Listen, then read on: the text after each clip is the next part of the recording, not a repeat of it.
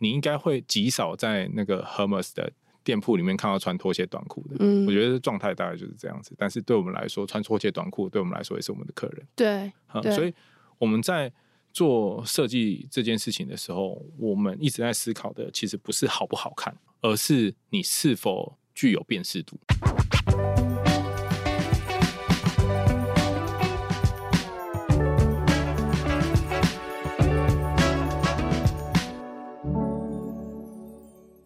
在设计里看生活，在生活里找设计。Hello，各位设计关键字的听众朋友们，大家好，我是一心，欢迎大家收听设计新商业单元。在节目开始之前，邀请大家，如果你喜欢我们的节目，或对节目有任何期待或建议，都欢迎留言让我们知道，并留下五星好评。作为全世界早餐变化最多、种类极其丰富的宝岛，说起早餐的文化，便不可不提早安美之城这个即将迈入四十岁的资深品牌。一九八三年的时候，早安美之城的创办人李松田先生去拜访了当年因为麦当劳顺风来台，灵机一动将小货车改为餐车，开始汉堡、三明治等西餐早餐生意的美而美创办人林坤衍先生，因而备受启发。回到台南之后呢，就马上开启了他的早餐事业。如今四十年过去了，早安美之城也成了台湾早餐的代名词。过去几年，更为了应应时代的需求，开始了一连连串品牌重塑、设计、创新的转型计划。那今天的节目呢，我们邀请到了早安美之城的 Gavin，他要来跟我们分享这一连串有趣而且创新的旅程。欢迎 Gavin。嗨，大家好，我是早安美之城的 Gavin。其实我刚刚已经就是稍微讲了一下，就是早安美之城这一路发展的历程。那节目一开始就想要问问 Gavin 你自己，就是作为一个台湾人，你怎么定义何谓台式的早餐？我觉得台式早餐这件事情很难被定义，就是没有定义，就是它的定义。对，没有定义就是它的定义。因为其实台式早餐，你你踏进台式早餐店，你会发现台式早餐跟麦当劳或者肯德基这样子国外来的速食店有完全不一样，完全不一样。然后它，你知道最巨大的不同来自于早餐店其实有超多克制化的产品，你可以克制几乎你能想象的所有东西，只要老板娘有空，老板娘愿意帮你做，你都做得出来。再看看那个，其实。台湾早餐店里面的所有餐点，嗯，你会发现大部分台湾早餐店的餐都可以找得到一些其他人的影子，港式、美式、港式啊，像我们有港式的萝卜糕啊，然后我们有美式的汉堡啊。哎、欸，那那蛋饼到底是哪里来的？我觉得它是更偏向台湾本土产品，因为我从来没有去过别的地方有蛋饼这种东西。有啦，有吗？中国是有，但中国的蛋饼它会更偏向是类似像葱油饼。哦，更厚一点。对对对对对，然后可能酥脆一点。其实台湾其实可能好像也有类似的产品这样子，嗯、可是呃，以目前外面比较多你会看到的，它会比较偏向是这个比较软 Q 的。对，呃，比较软 Q 的，而不是比较这个这么多面粉的。但我觉得很有趣，就是就算是在台湾早餐店，你买的是美式好了，可是它做出来汉堡，它也是台式早餐风味的汉堡，它也不是美式的汉堡。嗯嗯嗯嗯，其实台湾早餐汉堡这件事情超有趣的，就是我不知道你们有没有吃过那个在早餐店里面吃过汉堡肉？嗯，有。你知道汉堡肉啊？你知道汉堡肉里面的成分有什么吗？汉堡肉，汉堡肉的成分肉 肉，然后像我们以前啊。你去国外吃汉堡肉，大部分汉堡肉都是纯肉，就是我是牛肉汉堡啊，然后或者是这个猪肉汉堡这样子。台湾汉堡肉里面呢、啊，其实会有一些其他的添加物，像洋葱、嗯嗯嗯、红萝卜这样子的东西。为什么会台湾的汉堡肉里面会有这样子的东西？它其实是一个时代背景下面的产物。嗯，就是以前我们早早期开早餐店的时候，那时候是台湾。经济起飞的时候嘛，对，然后那时候大家都超级忙，那时候是台湾双薪家庭开始的时候，爸爸要上班，妈妈也要上班，但是妈妈要处理小孩子的早餐，那怎么办？就是透过早餐店来处理。对，但吃早餐店我又很担心说那个小朋友的营养不均衡，所以它就是有点像是在这一个这个历史背景下面的产物啊。然后所以我们把这个这个胡萝卜啊，我们把洋葱啊加进去这个汉堡肉里面，让妈妈可以很快速的。帮小孩子解决他的早餐，这样子的有点像是呃，这个这个透过别使用别人的文化产品，然后变成自己的东西。嗯嗯、对我来说就叫台式早餐，嗯、对我来说就叫台式。铁板面其实也是，大家去早餐店都会吃铁板面，对，那其实就是意大利面啊。对，那其实就意大利面，只是我用一个我用了台式的油面，大家比较可能在那个年代，大家更习惯吃台式油面，而不是意大利面。我用了台式油面为载体，然后放进这个所谓的蘑菇酱啊，什么番茄番茄酱啊、黑胡椒酱这个东西，黑胡椒酱其实就是一个很台式的东西。对，就是所以你在早餐店会看到很多这样子的痕迹。我认为所谓的台式，呃，虽然说我觉得很难被定义。台式早餐很难被定义，但是有一个主要的主轴跟方向，我觉得是融合。台式早餐其实做了大量的文化融合，然后我觉得现在在台湾这个这块土地上面，我觉得大家慢慢来找寻。那么在做了这么多融合之后，我自己是谁？我是谁？然后这也是我们在这两年的转型跟我们未来的计划上面，我们很想要这个这个努力的去界定跟努力的去做的事情。因为大家可能好像都很想找一个本质的东西，但是也许这个本质就是融合，也是一种本质。是是是是是，因为所有的饮食其实都是文化的累积。嗯，所有饮食都是文化累积。超常有人问我说，就是哎，就是 Gavin 那个你的店铺是不是应该开出国？就这这我我超常被问到这个问题，然后我，我都会跟那个人说，就是对我们来说，我希望先在台湾这块土地上面把台式早餐定义好。嗯到了国外之后，我们输出的其实不是吃的，不是产品，不是店铺，是文化，而是文化。而那个文化是什么？我觉得我们希望可以用台式早餐来诠释这个所谓的台湾文化。我觉得应该也蛮多人发现，早安美之城已经默默的进行转型蛮多年的。那那可不可以跟我们说，这个起源是怎么开始的？那时候我们大概在一六年、一七年的时时候吧。那时候大概一六年。我是一二年进公司的，嗯，然后到那时候一六年的时候，其实有一个机会是有一个人很想投资我们，希望我们可以过去中国那边开店。然后我在一六年、一七年的时候，我花了超多时间去中国大陆绕了一圈，来决定可不可以开店。最后没过去。哈，最后没过去的原因是我有我有几个原因。第一个部分是我觉得那边的市场其实还不能接受像我们这样子的呃中西式，我们所谓的中西式早餐。嗯。然后第二件事情其实是就像我说的，中国有是一个文化历史很悠久的呃土地，这个这个土地，嗯，对我们来说，我觉得我们还在寻找。当今天我要有点像是我的文化进到别其他的土地的时候，我不认为呃其他人会很嗯。很容易的。接受这件事情，所以在一七年那时候，我回我们回到台湾的时候，我们就决定说，我们想要做下一次的，呃，我们希望可以透过转型这件事情，不断的去检讨什么是台湾的早餐，台湾的早餐应该有什么样子的产品啊，然后我的店铺应该长什么样子，希望这个整理是到最后面是可以被世界各国的人都能够接受的。因为其实我们看就是。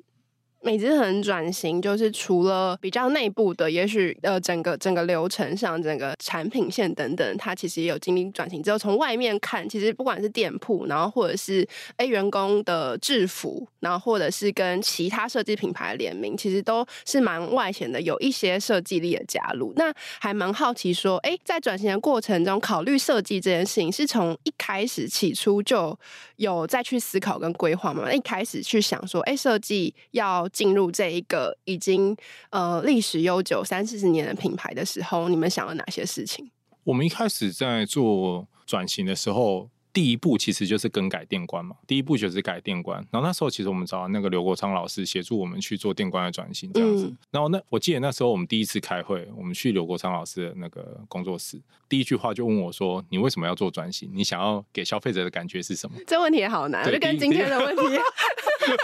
对，这问题非常难。对，然后记得我当下其实没有办法很快的回答他。那时候一开始初步转型，我都觉得说我就是想要做一个 new outfit。嗯。对，然后我回去，我回去，我记得想，我想了一两个礼拜，然后后来回去回到那个工作室，我跟老师说，就是我希望我们的店铺有家的感觉，就回到刚才所说的那个历史上面，就是我们其实我们的存在其实是为了帮助妈妈解决她的生活问题，在家里面会这个这个做的选择，我认为也是我们应该帮。这个这个妈妈做的选择，我们就希望可以让这一些我们的目标对象，我们的 TA 这些妈妈们到我们的店铺里面来的时候，同样可以这个这个让他安心。嗯、那除了产品上面，产品上面其实我们做很久了啦，对，所以产品上面其实我们不太担心，所以我们也就希望说在设计上面可以同样的让他感受到这件事情。所以其实我们那时候有超多天马行空的想法，嗯、虽然说后后面被打枪。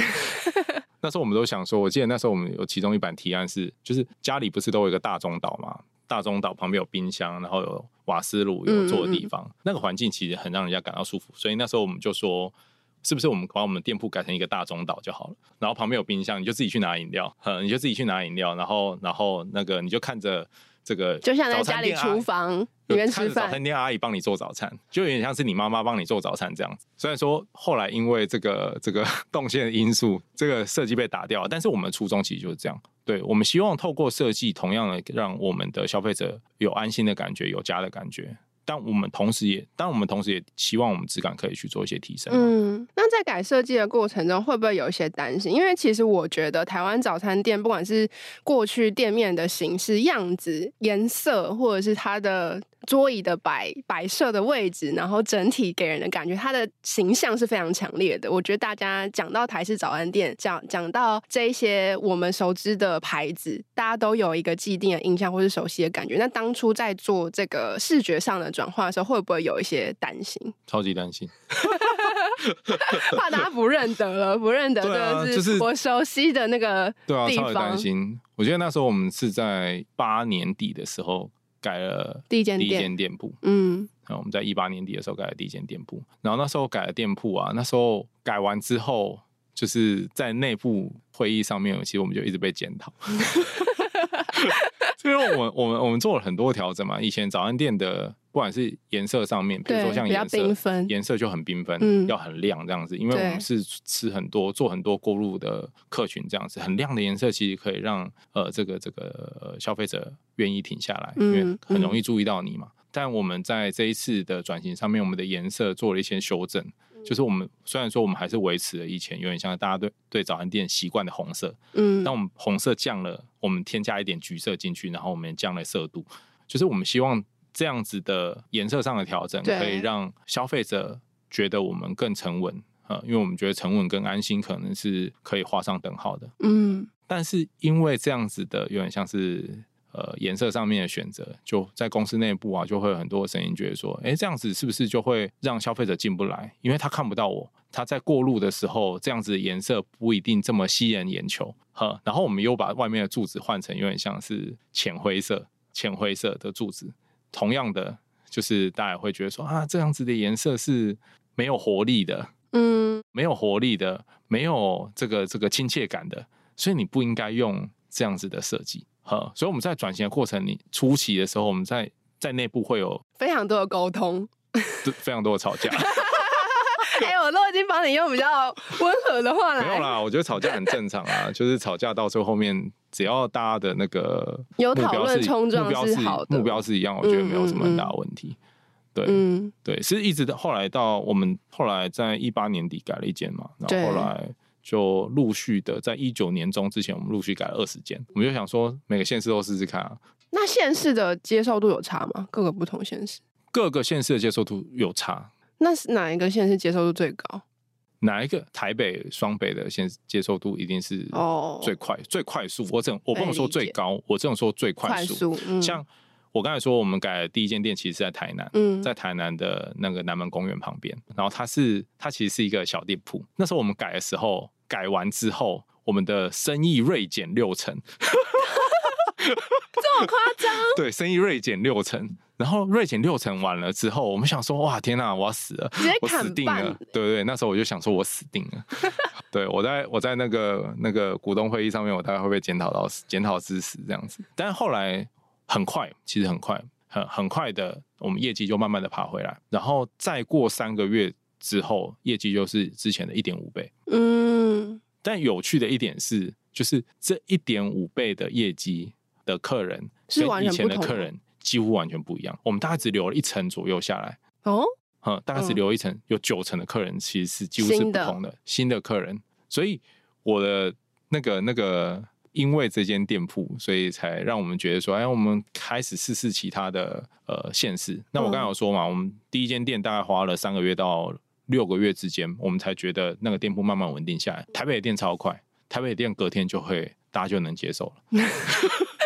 就是你先改了，改完之后你告诉大家说，因为我们每次。重新装潢都会告诉大家说，我们要内部整修，然后我们要重新营业，这样子、嗯嗯、用一个新的样貌面对大家。对，呃，大家会一直看那个布条，一直看那个布条，一直做心理准备，一直做心理准备，然后等到那个布条拉下来那一刻，呃，就可以走进去。对，大家都会很自然的走进来。我觉得台北的双北的消费者，我觉得对这件事情的接受度比较快一点点，嗯、呃，比较快一点点。因为其实这几年我们观察台湾的餐饮业啊，其实蛮多在外观的设设计上。都有蛮多的餐饮的业者做了翻新跟尝试新的、更创新，或者说更符合当代的设计。包含刚刚刚，其实我们前面还没有开始录的时候，也有提到说，哎，其实台式的风格现在非常的盛行。很好奇，说就是当初在设想，就是呃，早安美之城转型的过程中，为什么没有走这个路数？就是这样子，三四十年的企业来说，好的设计。符合审美的设计是画上等号的吗？还是不画上等号？就是对你们最后的结果跟呈现来说，你觉得好的设计？我觉得这个问题我们公司内部超常讨论。真的？对，就是对我来说啊，就是因为我们在做转型的时候，我们其实就一千多间店了。嗯、对对，超可观的。对，所以我们在做这个转型的时候，我们要考量的顾虑的点变得很多，嗯、就是是不是每个。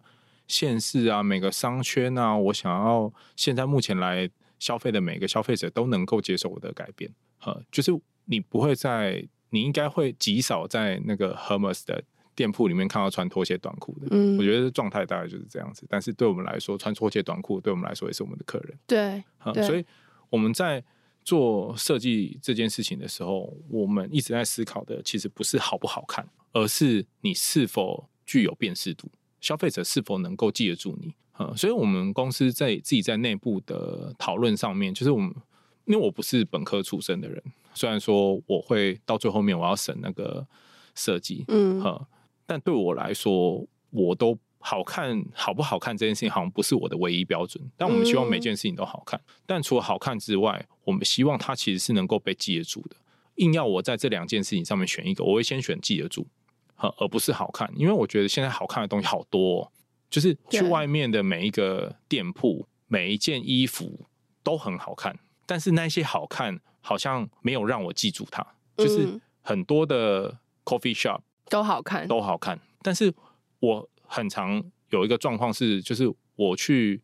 绕了一圈，就好像我们在国外看教堂一样，每个教堂都好看，但是实际上我实际上我真的能记住的教堂真的很少。这倒是，哼，这我能记住的教堂好像真的很少。所以我希望我们在做设计的的那个过程里面，我们因为我们是毕竟还是赚钱的呃早餐店，嗯，我们是必须要盈利的企业，设计是不是能够确实的为商业带来盈利，会是我们很关注的一个点。对，所以。能够被记住，我觉得对我们来说，就代表呃，这个这个，我有更多的机会让消费者踏进我的店铺。所以我们在设计的选择上面，可能就会跟一般人不太一样。呃，譬如说像我们的 logo，我们 logo 一直被批评，对，大家都觉得我们 logo 超怪，就我们 logo 不在设计规范里面。呃，我们不在所谓的设计规范上面，然后大家都就是你知道，我公司的同事也都跟我说，我觉得你这个东西不符合设计规范。你说设计设计部门的同事？对，设计部门的同事，我觉得你这个不符合设计规范，你这个我们很难用，等等之类，就是我就各式各样这个东西。呃，然后呃，我都跟他们说，但是我觉得你记得住，你看，就是因为它有点怪，所以你看了一次之后，你不会忘记，你会。对他有点印象，嗯，我我不能说不会忘记，但是你会对他有点印象。然后我又是我的我们的店铺形态又是消费频次很高的形态，嗯，对，可能每天都可以透过频次的累积去堆叠他那个印象，嗯，到最终我觉得他会记住我。对对，所以我们在到最后面，我们现在的设计大概也知道这件事情。我都很常，我那时候很常跟他们提哪个例子啊？丝丝的例子啦，你说感冒用丝丝有三种啊？嗯，对，我说丝丝有三种，听起来很台，但是你记得住，嗯，但是你记得住，你记得住，当消费者有这样子的需求，在他的生命里面有这样子的需求产生，你会是他，你就会是他脑子里面第一个蹦出来的品牌。哎、欸，那我刚刚听还蛮好奇，我觉得你好像是一个夹在中间的角色。你觉得在转型的过程中，你做你个人就是呃，当然我们知道，就是一个老老的品牌要转型很困难，但是作为一个推动转型的人，你觉得你个人遇到最大的困难是什么？大家的内部的同仁的质疑，我觉得是最困难。我觉得消费者不是最困难。嗯，内部的同仁或是加盟组的质疑，我觉得才是最困难。那同那在这个过程中，大家都有哪一些质疑啊？我觉得大家对于他们不熟悉的事物，会有都惧怕，都会惧怕，因为就像刚才所说的，其实我们是一个很盈利导向的企业嘛。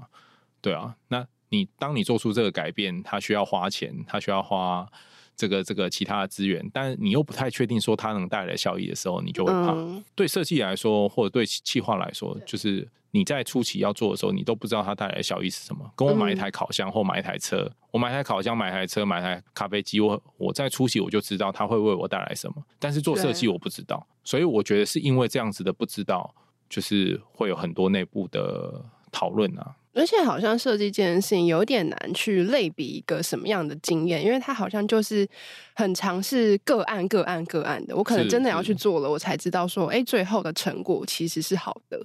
是是是是是，呃，因为刚刚有提到说，从二零一六年开始推动转型，到现在也已经第七年了，今年是第七年。那能不能跟我们分享一下，就是这七年当中有哪一些不同的阶段，然后分别都做了什么事情，然后到现在这个 moment，可能对于二零二三年到往后，什么事情是最重要的？对我们来说，就是我们其实我们现在新的店铺的转型，我们大概是从一九年中开始做。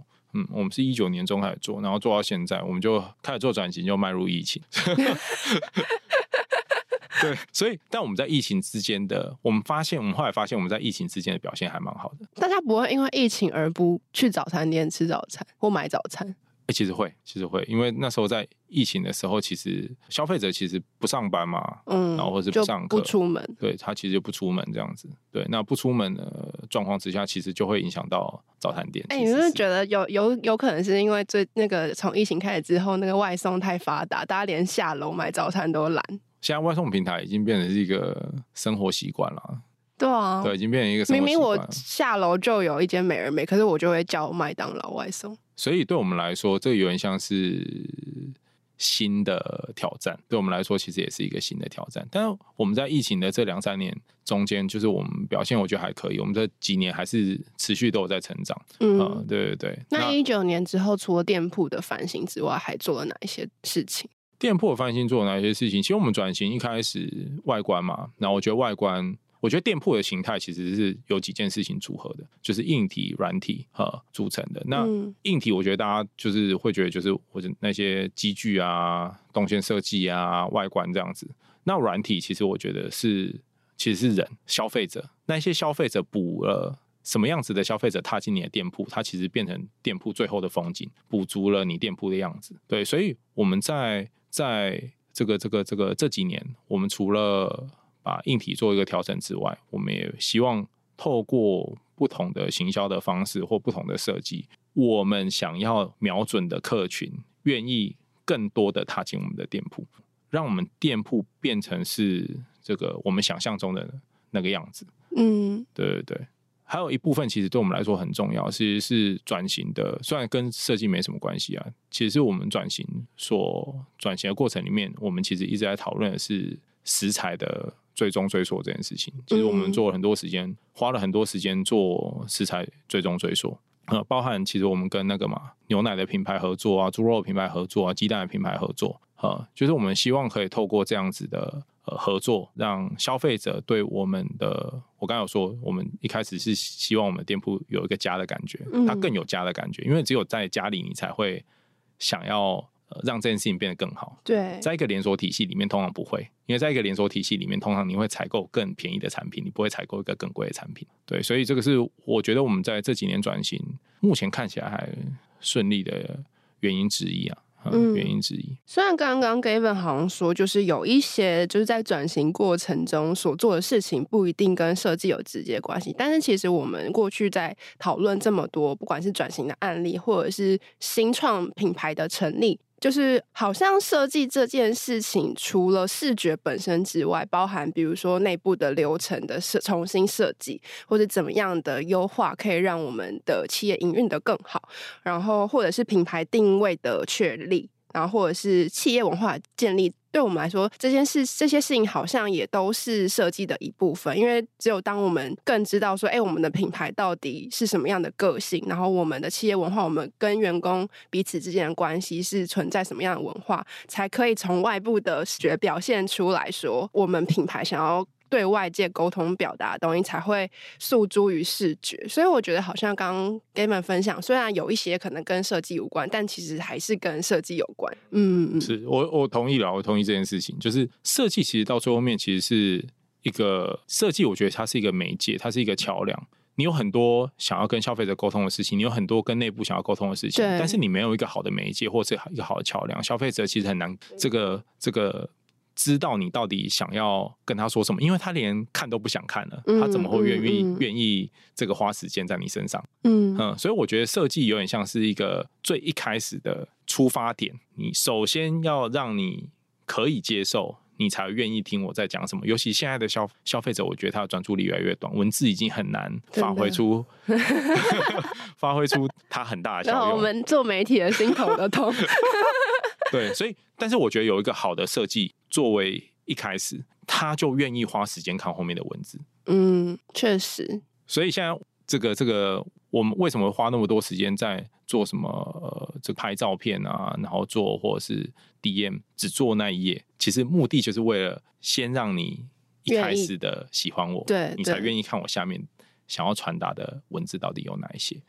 但其实这几年看起来跟早餐无关的事情，比如说推出一些联名商品啊，或是跟一些插画家合作，或是跟其他的设计品牌合作。那在做这些事情的时候，当然有行销的行销的目的在里面。那可不可以跟我们聊一下，就是这做这些事情，品牌联名，然后设计师或是插画家联名，你们背后呃想就是真正的策略是什么？近期大家有做几件事情。第一件我们有做的事情是跟 PlayMe 的那个服饰的联名嘛？对对，然后我们跟 PlayMe 的服饰联名，其实它更对我们来说更大的意义会在内部沟通，而不是外部沟通。你知道早餐店是一个油烟很多、很杂乱的工作，现在的年轻人都比较想要去咖啡店上班，而不想来早餐店上班。嗯，好，那我觉得有很大一部分是因为来早餐店上班，其实会把自己用很狼狈，所以我工作一早上之后，其实我要这个这个再往下去做一些。这个后面活动的衔接，其实对早餐店员工来说是困难的。对，所以我们在那时候在做制服的设计，其实一开始我们想要解决的问题，其实是我们希望可以给你一个好看一点的制服，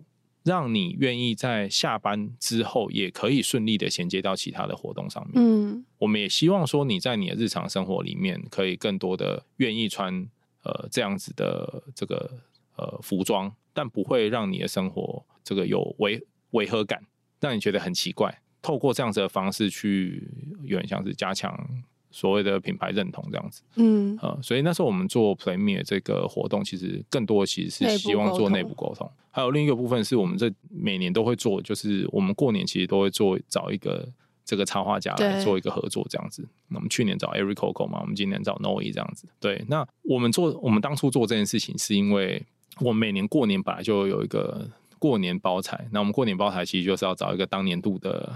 和这个生肖作为包材的设计，这样子，嗯，一开始就是其实就是这样但是因为我们在这两年，其实我们花很多时间做一件事情，就是我们希望我们不是在定义台式早餐嘛？我觉得台式早餐这件事情，首先你要先从你用台式的元素进来。那什么叫台式元素？台式元素有台湾的原物料嘛？所以我们用开始使用很多台湾的原物料。我们希望可以透过我们的使使用，然后让台湾的这些农牧的品牌或是农牧业可以变得更好。同时的，我觉得。好像台湾的插画家也是，哈，台湾的插画家也是，就是我觉得台湾的插画家很多其实都很好、很优秀，但是他们好像有时候缺乏一个能够被大家看到的地方。那我觉得我们可以做这件事情，我觉得我们可以做这件事情，所以我们在过年的时候，我们就会台湾的插画家来做合作，呃，所以多有些人会在这个这个这个呃插画家啊，或者是美术设计这个合作上面找一些国外的的插画家。呃，或是找国外的一些艺术家，这样我觉得当然也很好，看起来我觉得非常漂亮。但对我们来说，我们找台湾插画家这件事情，其实很大一个程度，很大一个目的是还是回到在地化跟台式这件事情。嗯，我们希望可以跟台式的呃这个台湾的人、台湾的品牌、台湾的插画家有更多更多的合作。当未来有一天我们的品牌可以走出去的时候，同时都可以把这些人一起带出去。我觉得当一个国家做到这件事情的时候，我们才有机会把所谓的文化一次性的放到一个新的土地上面，而让消费者可以接受。啊，所以这个是我们跟有点像台湾在地插画家合作的一个初衷。所以，我们到现在就是这两年做做的，就是为什么我们花很多时间去呃，这个这个找台湾插画家的原因是这样子。嗯、台是一种风格，然后它完全没有贬义，就是我自己感觉呢，这一次 Noi Noi 的包装合作啊，整体上不管是颜色啊，或是它的整个视觉呈现，我觉得超台的。我不知道别人怎么觉得，但是我觉得超适合。对对，就是超 fit 在那个早餐的包装上面的，对，完全没有违和感。对，而且这一次的回响应该蛮大的吧？对啊，我们这出乎意料，对啊，是吧？对对，但是、啊、但是我当然我们那时候找 Noi 和，其实我们在找 Noi 之前，我们设计的同仁差点把我杀死。为什么？就是我跟他说，超常被杀的。对，因为我就跟他说，这个我我们每年，因为我每年要做这件事情，嗯、所以他们就开始去找插画家。对。来合作这样子，他们找了六七十个插画家，我都说不行，嗯，我都说不行。那不行的原因有这个这个，他们有可能有找一些国外的，嗯、我说嗯嗯嗯不行，这个违背了我们当初做这件事情的初衷初衷。所以找了六找了六七十个之后，我们后来跟才跟那个 Noi 合作嘛。就跟 Noi 合作完之后，其实我们有办了，我们在那个东西上之前，其实我们有办了一个那个加盟组的说明会。嗯，加盟组的反应其实蛮两极的。我想听加盟组的反应其实蛮两极的。你去看那个我们那个杯子纸杯上的兔子，兔子是拿着一杯奶茶这样子。嗯、然后我们我们有那个加盟主，他直接拿那个中油。你知道中油也有一只、嗯、一个吉祥物，然后也是举着火把做一个对比图。他说：“你跟我讲这两个有什么不一样？”我说：“不一样。”我说：“不一样。”后来就是。虽然说很两极，但我们已经做了嘛。对，我们是不可，我们我们觉得我们应该做的事情，我们就做了。呃，然后做了之后回想很好，我们加盟组就回头跑来找我们说，下一次什么时候要再做？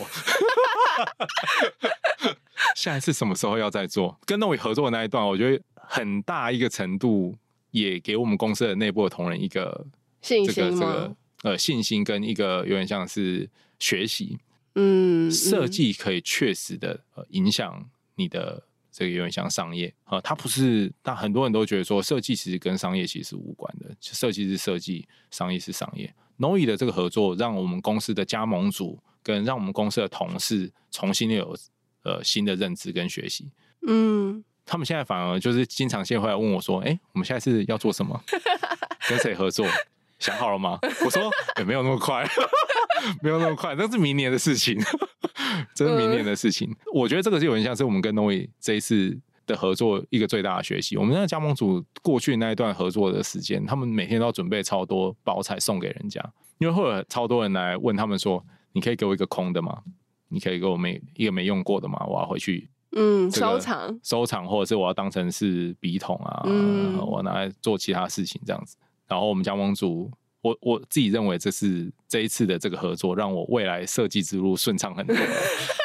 以前都要做很大量的沟通啊，以前都要做超大量的沟通，因为大家的美感真的不太一样。你知道我们对，你知道我们那时候我们的招牌，那时候不是说我们转型嘛？我们转型其实重新设计那个招牌。我不知道你们有没有注意过招牌，就是招牌啊，你去这个马路上看招牌，我花超多时间看招牌。台湾的招牌都会前面会有一个颜色，嗯，然后招牌不是会有一个厚度嘛？对，通常旁边那个。会是银色的，对对对对，呵，会是银色，我一直很不喜欢，我一直很不喜欢，因为我一直觉得它看起来不是一个整体，嗯，就好像只有两个面，一个面这样子，对，只有一个面，只有外面那个面，嗯、所以那时候我就跟那时候我们在做那个 rebranding 的时候，我说没有，旁边那个要漆成跟前面那个一样一模一样，然后我们的那个那个呃厂商就说不可能，你说扛棒的厂商，扛棒的厂商他说不可能，因为我们的那个颜色。不太好调，呵，嗯、所以他到最后面旁旁边他他要调烤漆，他说我调不出来，对，但是你知道我们就是觉得没有这件事应该做，所以我们就开始去找到可以做的厂商，找到可以做的厂商，然后那、啊、你们就北中南都要各找到可以寄转嘞。我们找了一个厂商，然后跟他说：“你把这个东西研究出来之后，你要交给别人哦。”好，我们还把这件事情寄寄转给其他厂商，这样子。但对我们来说，就是这一这一些小细节，才让店铺看起来其实会更完整。嗯，我也认为，也因为这些小细节的完整，让我们的店铺在这两年在疫情的过程之中的表现还是很好。没有因为疫情的过程之中，大家就。不来我们店铺消费这样子。嗯，我本来有一个问题是问说，这一些转型包含设计的转型，怎么样促成实际的商业成长？但刚刚听起来都是实际的案例。我基本上是啊，基本上是，就是我们我们现在的，我那天有抓了一个 data，我觉得还蛮有趣的，就是我们转型之后的三个月的，我们会抓三个月开店三个月的业绩，跟呃这个开店一年半之后的业绩的平均这样子。嗯嗯嗯，我们现在。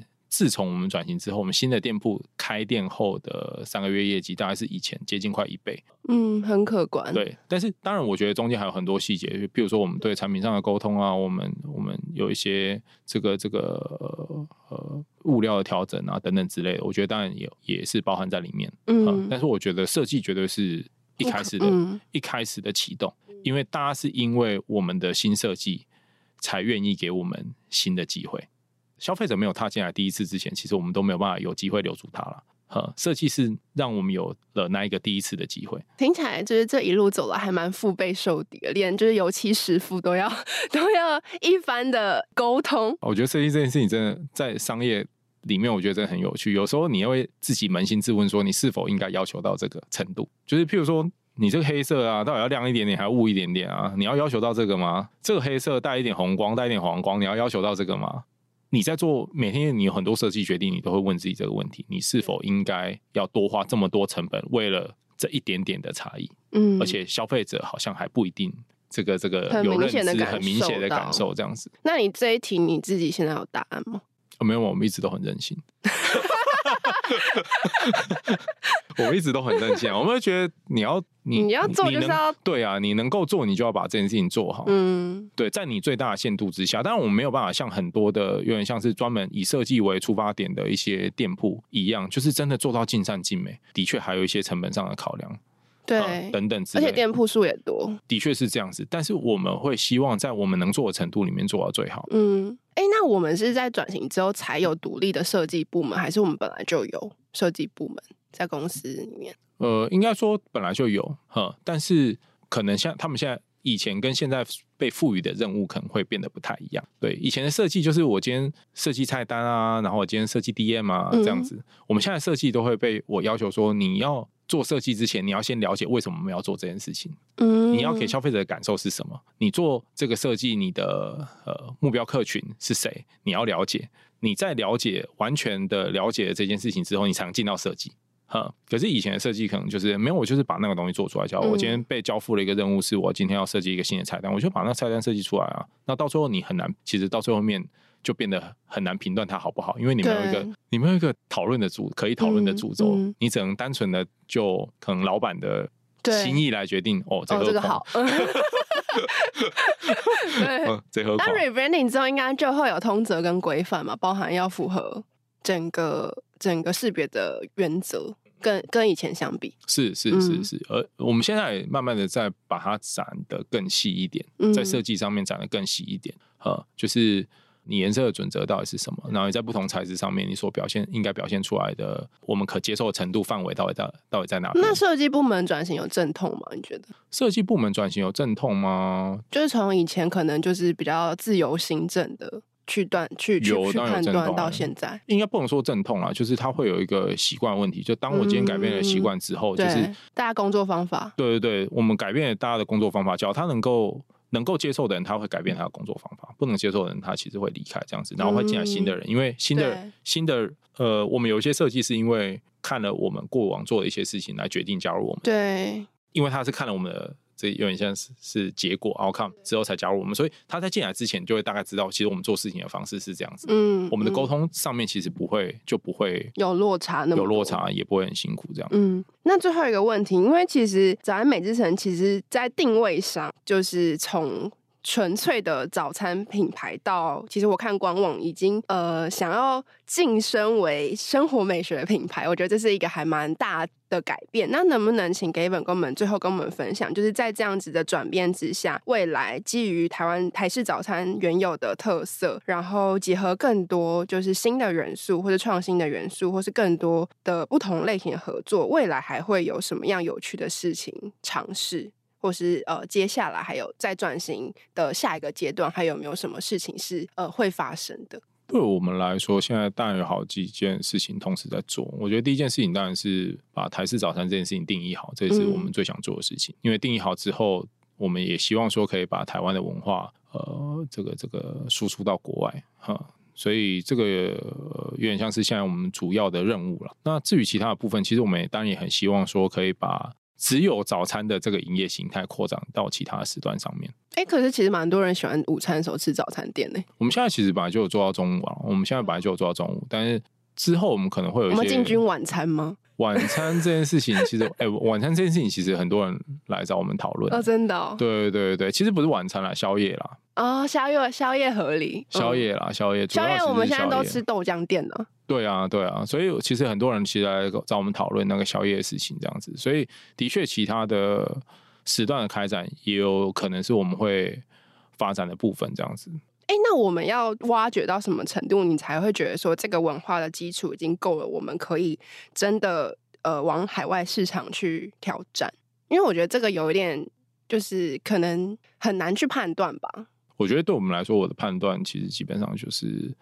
它是否台湾独有，嗯的样子，嗯、就是你说包含所有的整体外观视觉，然后包含食材品相，嗯、所有。我我们当然是这样子希望，但是我觉得可能要做到很完全是非常困难的，因为现在网络世界其实是很。畅通的，我觉得不管是什么样子的设计，或者是不管是什么样子的元素，其实在世界各国都看得到。呃，但是饮食是一种文化，所以其实到最后面，我们希望说输出的时候，大家可以透过这样子的产品，多认识到台湾这个土地一点。有时候它可能是原物料啊，对，但有时候也可能是插画家，那有时候可能是这个这个这个呃一个产品，呃一个融合过后的产品。那我觉得都是有机会。让我们做到这件事情的，觉得大家好像日常生活中这一些稀松平常，可能每一天走到就是出门前都会去买一个早餐，然后或者是就是街头巷尾的那一些，没根本就没有名字的。